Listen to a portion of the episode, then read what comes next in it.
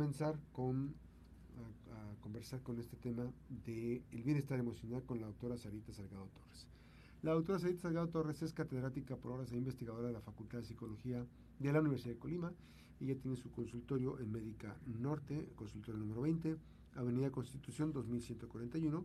El otro día me decían, ¿qué teléfono tiene? Porque lo dice muy rápido. Hoy lo voy a decir más lento. 312 32 368 98. Repito, 312 32 368 98. Aquí eh, pueden consultar, pueden sacar una cita para eh, alguna terapia, empezar alguna terapia, primer encuentro, por supuesto ir a, conocer eh, detalles de cómo puede la doctora Sarita Salgado Torres pues ayudarles y contribuir desde el ámbito de competencia que tiene precisamente en las diversas especialidades que tiene la doctora Sarita Salgado. Bueno, hoy bienestar emocional con la doctora Salgado Torres, la psicología del mexicano. Doctora, ¿cómo estás? Buenos días. Gracias Muy buenos días, muchas gracias. Gracias a ustedes por la invitación. ¿Qué podemos hablar sobre la psicología del mexicano? Bueno, primero que nada saber que en estas épocas patrias, obviamente todos los que somos mexicanos nos enorgullecemos, ¿verdad? De nuestra identidad, de nuestro patriotismo. Es muy notable cómo nuestra nación se cubre de una cultura inmensa en cuestión de lo que comemos, lo que vestimos, cómo nos comportamos si bien es una materia sociológica en donde se hacen estudios acerca de la cultura, de las creencias, de, del porqué de nuestra identidad.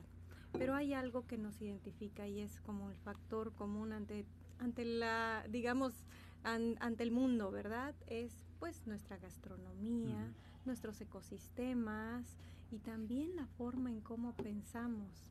Hay autores muy específicos, como Samuel Ramos, que hace una una crítica del mexicano. Y digo, esto es una crítica a nivel general, sin embargo, no todos somos iguales, ¿verdad? O sea, es importante saber que lo que voy a mencionar es una generalidad que hace el autor. Y él habla acerca de que ciertas ciertas personas pueden llegar a sentir incluso inseguridad. Inseguridad al momento en el que por, probablemente nosotros como mexicanos pues fuimos conquistados, ¿no? Desde el momento que fuimos conquistados no somos este pues completamente autónomos, nuestras creencias están plagadas de muchas, mucha historia y eso no es malo. Sin embargo, una de las filosofías que marca el autor es que seguimos buscando identidades falsas. Entonces, de repente, el mexicano puede llegar a ser inseguro y buscar su seguridad a través de estereotipos internacionales. Y bueno, nuestro país vecino es uno de ellos, ¿verdad? Muchas personas llegan a tener esos ideales, a parecerse a los, a los estadounidenses o incluso a valorar más la cultura europea que, nuestra propia, ¿no? Siendo que es tan rica. Y nuestra cultura está llena de muchas fortalezas también. Pero hay ciertos autores que también hablan del por qué los mexicanos nos burlamos de la muerte, nos burlamos y hacemos memes a cada rato de cosas o sentimos esa necesidad muy marcada de reírnos, de temas muy serios, ¿no? Entonces, hablan de filosofías acerca del por qué generalmente los mexicanos cuando llegan al poder pueden llegar a ser demagogos, mentir o incluso cometer esas corrupciones tan, tan ya muy enumeradas, ¿verdad?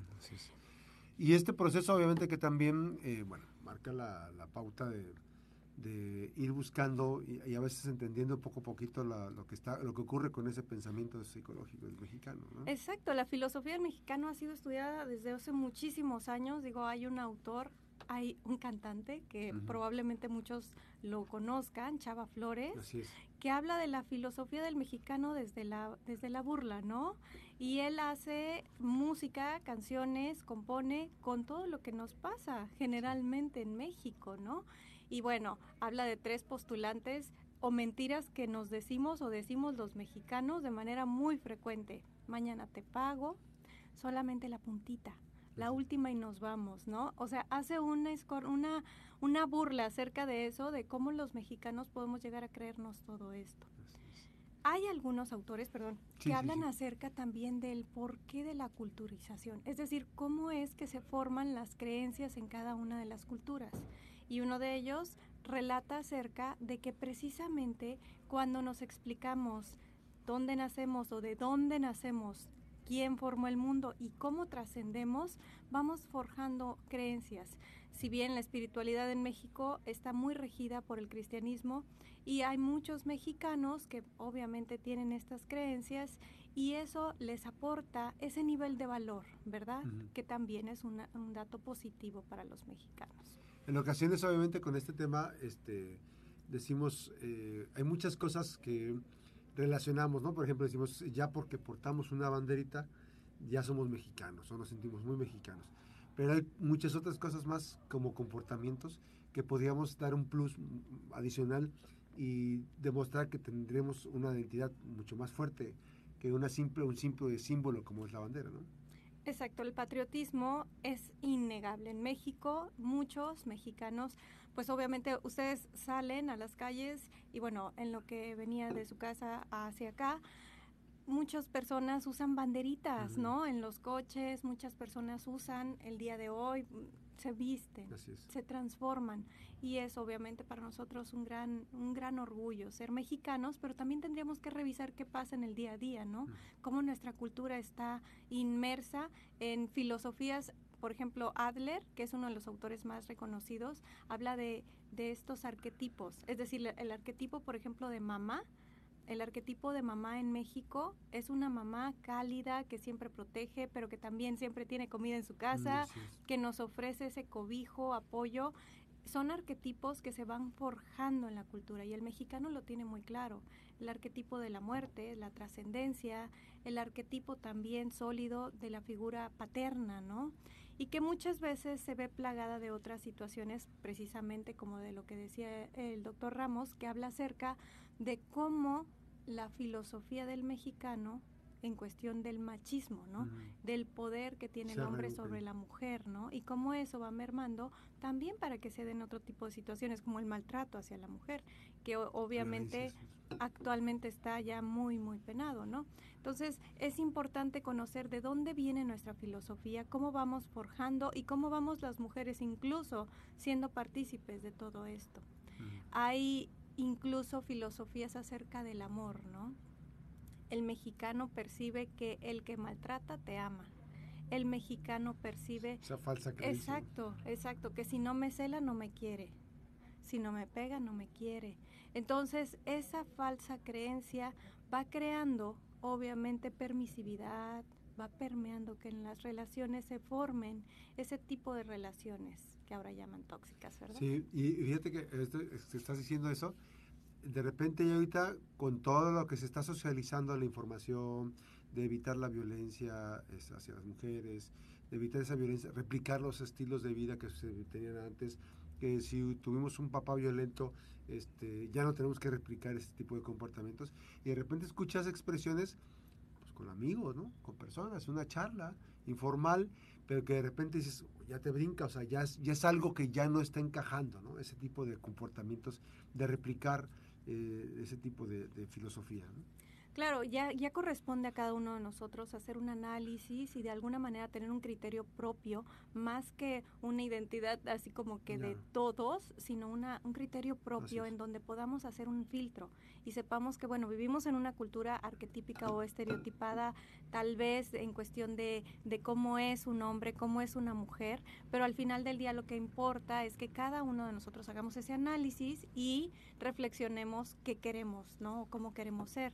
Si bien, por ejemplo, en la adolescencia, que es donde más se busca identidad, muy probablemente es muy frecuente que en los adolescentes sí se busque formar parte de, ser parte de un todo y por eso mismo se realicen conductas que no van tan acorde a lo que realmente quiere el adolescente, sino que el grupo, ¿no? Entonces llega un momento en la vida en los que los adultos ya tendríamos que hacer ese análisis como para separar, ¿no? Y discriminar qué es lo que queremos. Sí, y ahorita que decías la filosofía del mexicano, no hay que eh, conformarnos con lo que se dice de nosotros, o sea, finalmente no tenemos que, o sea, es que los mexicanos, este, no, no tenemos que replicar ese tipo de comportamientos, por el otro lado, hay que buscar la, una identidad adecuada, ¿no? que permita un buen comportamiento con los demás, ¿no?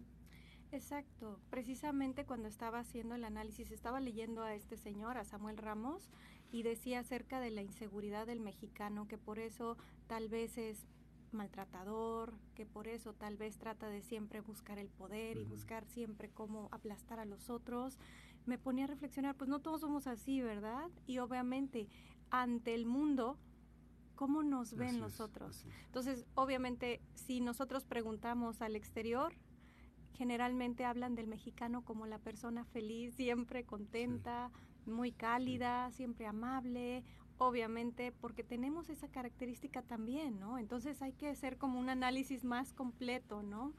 Probablemente valdría la pena revisarnos. Sí, y desmontando, como dices tú, desmontando esa imagen de que tienen de nosotros en otros países, pues estamos viendo que en la realidad pues, este, no es esa parte de felicidad. A veces, este, digo, muchas personas que son muy felices, pues, pero hay unos que replican este, violencia, hay unos que replican malos comportamientos y eso no es la parte importante. Lo, interesante es reflexionar, ¿no?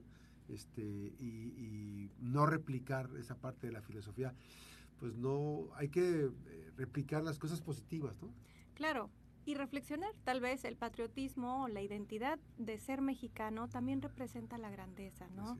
Nuestros colores, bueno, fueron precisamente una, un signo que, que, nos dan libertad y que ahora tenemos esa grandeza, ¿no? De poder expresarnos y ser como, como queremos ser.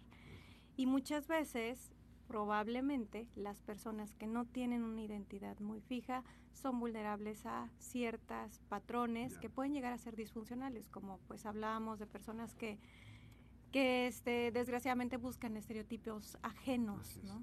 Así es. Pues ahí está la información. Esta eh, mañana para comentar y compartir datos importantes en bienestar emocional con la doctora Sarita Salgado Torres. Recuerden, 312 32 368 98. Es eh, Médica Norte, subiendo por Constitución. Eh, si, si, va subiendo, es al lado izquierdo. En el 2141, en el consultorio número 20. Si vas bajando de tercer anillo, es bajando, son como más de dos cuadras, y a mano derecha, ahí están las instalaciones de Médica Norte. 312-32-368-98, la doctora Saita Salgado Torres, catedrática por horas e investigadora de la Universidad de Colima, de la Facultad de Psicología de la Universidad de Colima. Muchísimas gracias por esta visita. Muchas gracias. Así una breve pausa. Recuerde que las buenas noticias también son noticias. Regresamos.